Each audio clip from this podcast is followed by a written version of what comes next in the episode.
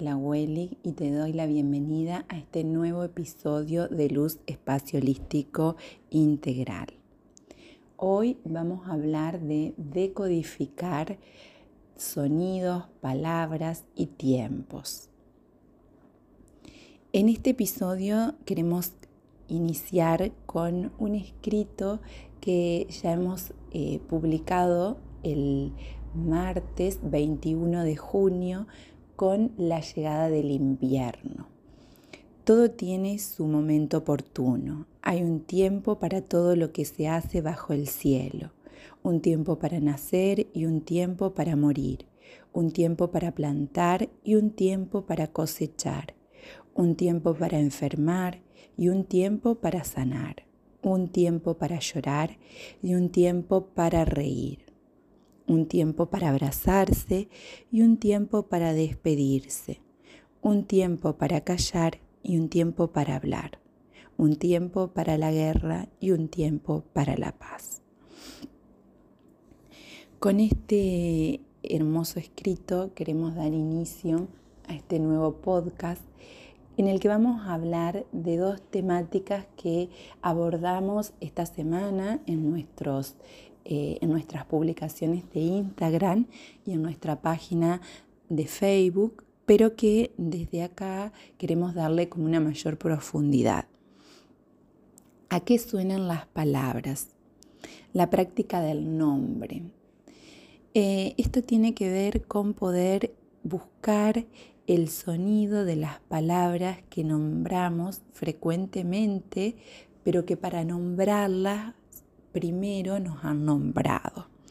El nombre precede al cuerpo. Primero somos nombrados, anunciados, imaginados y después nos hacemos carne, ¿sí?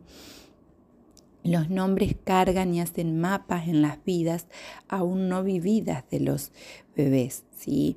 Así como los nombres nos preceden, las palabras preceden a las enfermedades, las gatillan o las disuelven, incluso antes de que se manifiesten. Una palabra tuya bastará para sanarme. Las palabras organizan el relato cuando están hiladas en un contexto de contacto interno con la propia realidad. Las palabras dan sentido y ordenan a la sanación. Las palabras dan borde a las masas tumorales. Es por ello que debemos hablar con nuestras partes olvidadas y nuestros órganos enfermos, traerle su voz para que no sea solo el yo el que arma el relato de tu vida, las palabras son sutiles, energéticas y anteceden a la sanación. Los nombres de las enfermedades también son pistas y muchas veces están marcadas en el inconsciente colectivo que nos pertenecen a todos, en tanto, en tanto cultura compartida.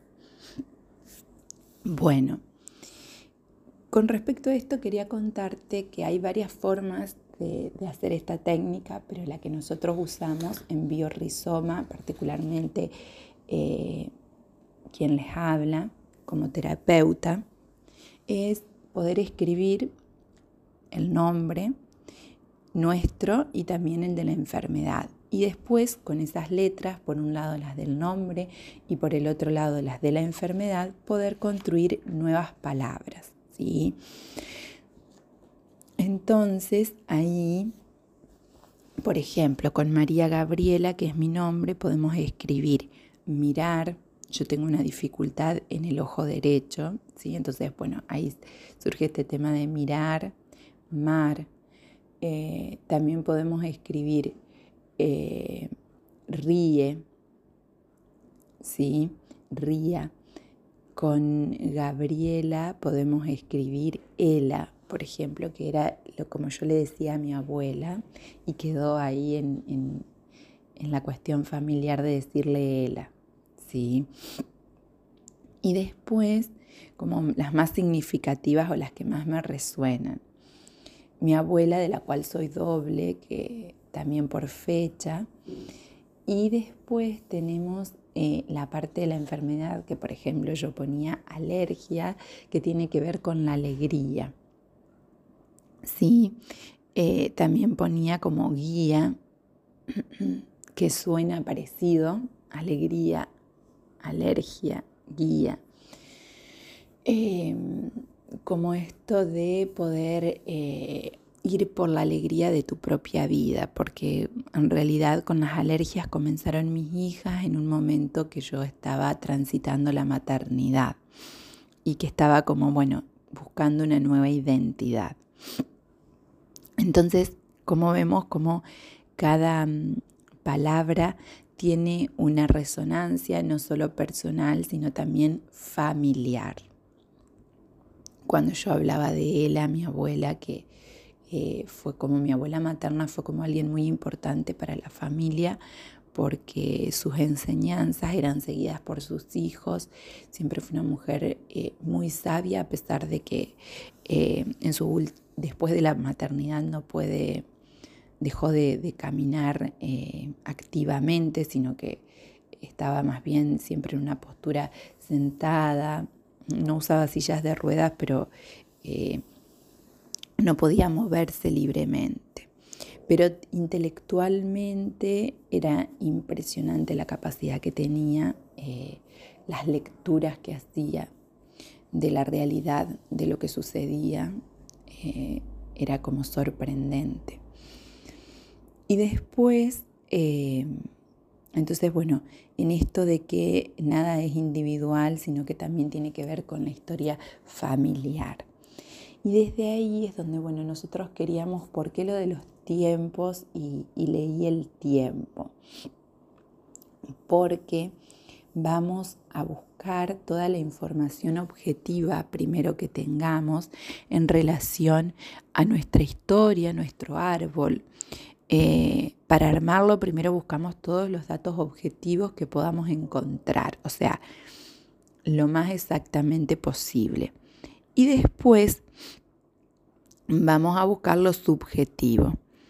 Pero en relación a esto hay ciclos biológicos memorizados, que es, un estudio realizado por Mark, Mark a partir de Anna Anselin, que habla de eh, las lealtades invisibles que hacemos o que establecemos. Es decir, muchas veces puede ser que el detonante de una enfermedad sea como esto de algo que se hereda generacionalmente, de una generación, transgeneracionalmente, o sea, bueno, uno dice, hay una cuestión biológica, hay una enfermedad, pasa esto, ¿no? Se hereda de abuelos a padres, de padres a hijos. Pero ¿qué pasa, dice Mark Frech, cuando Jan Anselin, eh, cuando por ejemplo es un accidente, eh, son situaciones que se repiten, por ejemplo, no sé, la madre queda viuda, la mujer es la que queda viuda, eh, los hombres son los que fallecen. Entonces, bueno, esto no, dice ellos, no hay una cuestión biológica, hereditaria como tal, sino que hay algo que está ahí como siendo leal y que se repite de generación en generación, hasta que una de esas generaciones pueda ponerle conciencia, pueda mirarlo desde otro lugar y resignificarlo en esta historia. Dice eh, Mark French de los ciclos biológicos memorizados, ¿sí? a ver, para que cada uno lo pueda pensar a nivel personal que es como que cada tantos años el inconsciente nos regresa a un conflicto con la esperanza de que podamos procesarlo. A partir de ese shock biológico vamos dividiendo por la mitad y vamos encontrando los conflictos programantes. También puede haber ciclos fijos perdón, que se repitan en nuestra vida. Por ejemplo, la edad de independencia está en sintonía con el partir del útero materno. Entonces contamos desde esa fecha y el shock y volvemos para atrás. ¿Qué pasó, por ejemplo, eh, a tus 3, 4 años? Otra forma de buscar los programantes es a través de los viajes chamánicos, que se acuerdan que en podcasts anteriores lo pueden buscar como viajar a tu jardín interior, por ejemplo. y que en el árbol buscamos también las fechas y los nombres ¿sí? parecidos, que muchas veces eh, en ellos se busca a un padre, una madre, un hermano.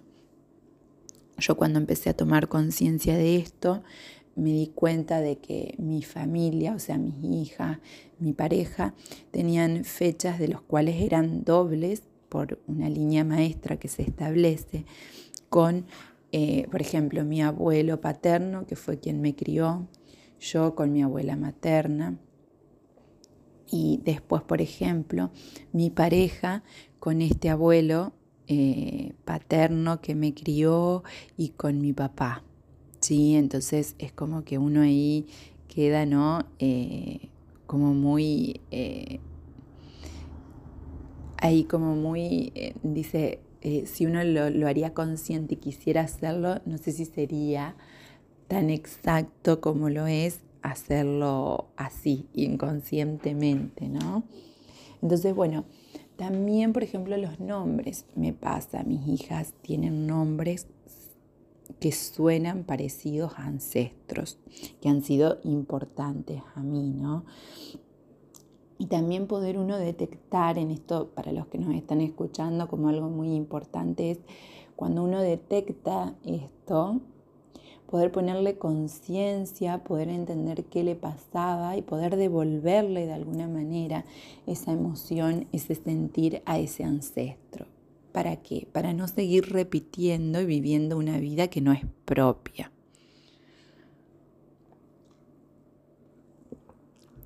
Bueno, em, con respecto a esto, muchas veces lo que nos pasa es que hay lealtades invisibles por eso yo le decía esto de poner conciencia cuando detectamos, que nos conectan a nuestros ancestros. La lealtad es amor, pero es un amor infantil. Es creer desde un lugar poco humilde que uno puede asumir el conflicto del otro y solucionarlo. O sea, que eh, es importante saber que uno realmente puede hacer algo en su vida eh, y y desde ahí generar un cambio, una transformación para sí y aportar una nueva información al árbol, ¿no? Algo novedoso y una nueva forma de resolver. Eh, a mí me pasa mucho esto porque, bueno, al principio me costaba asumir que yo era tan distinta a todos hasta que con la ayuda de, la formación, de mi proceso personal, de la astrología, entendí que bueno, que mi misión y mi sentido no era enojarme con esto, que tenía que hacer distinto, sino hacerlo de una manera novedosa, diferente, y que esto de alguna manera liberaba también a todas las mujeres, a todo mi linaje femenino. ¿Sí? Em, yo vengo de dos abuelas muy sabias, muy sabias, obviamente mi mamá también. Em, la abuela, mi abuela mm, paterna em, vino desde Mercedes Corrientes, eh, tenía un nombre y un apellido, no, pero un nombre muy distinto, muy a, lo habitual acá, se llamaba Paricia Sebastiana. Y eh, ella se dedicó a la docencia, le gustaba mucho la música y la escuela, y una escuela que hoy lleva su nombre. Y ella muere muy joven eh, y luego mi otra abuela, que como les decía, que es la que estaba en situación de, eh, como paralizada, la maternidad la había dejado en esa, con esa sensación, siempre fue intelectualmente, ella viene de una familia que, que son muy, muy, muy inteligentes personas muy lúcidas eh, que trascienden a la época, que pueden ver más allá. Y entonces ahí lo que me, pasó fue, bueno, poder eh, reconocerlas porque muchas veces ellas funcionaban como las excluidas de su familia de origen, reconocerlas, mirarlas, honrarlas y después poder también aportar y hacer algo en mi vida para integrar todas estas eh, capacidades y habilidades, ¿no? Y ofrecer a mi árbol una nueva información que le va a permitir a mis hijas liberarlas y hacer como una nueva eh, forma de estar en este mundo, a Frida y a Ámbar. Y por supuesto que mi pareja resuena con esto también de ser como el que hace las cosas diferentes en su familia y ellas eh, están habilitadas, o sea, Frida y Ámbar estarían habilitadas por nosotros para poder ir y hacer por su propia vida, ¿no? Ya no, no llevarían este, este, cargar estos, estas lealtades invisibles. Sí, saber reconocerlas, nombrarlas, que por ahí eh, eso nos da como mucha conciencia y nos ayuda a entender lo que pasa. Entonces, bueno, Hoy quería compartirles estas dos cuestiones, invitarlos si les interesa a poder hacer su propio proceso personal, porque es algo que tiene una resonancia y una vibración que trasciende a las generaciones actuales y se expande a, las, a las venideras, ¿sí? Entonces es como muy, muy trascendental todo lo que, lo que uno encuentra. Entonces, eh, quiero terminar con esta frase de Anne Anselin Schwesenberg que dice así, la vida de cada uno de nosotros es una novela. Usted, yo, todos vivimos prisioneros en una tela de araña invisible de la que también somos tejedores si ampliamos la percepción, si aprendemos a comprender mejor las repeticiones y coincidencias, la existencia de cada uno será más clara y más sensible. Gracias por acompañarnos en este episodio de podcast y nos vemos en las próximas semanas.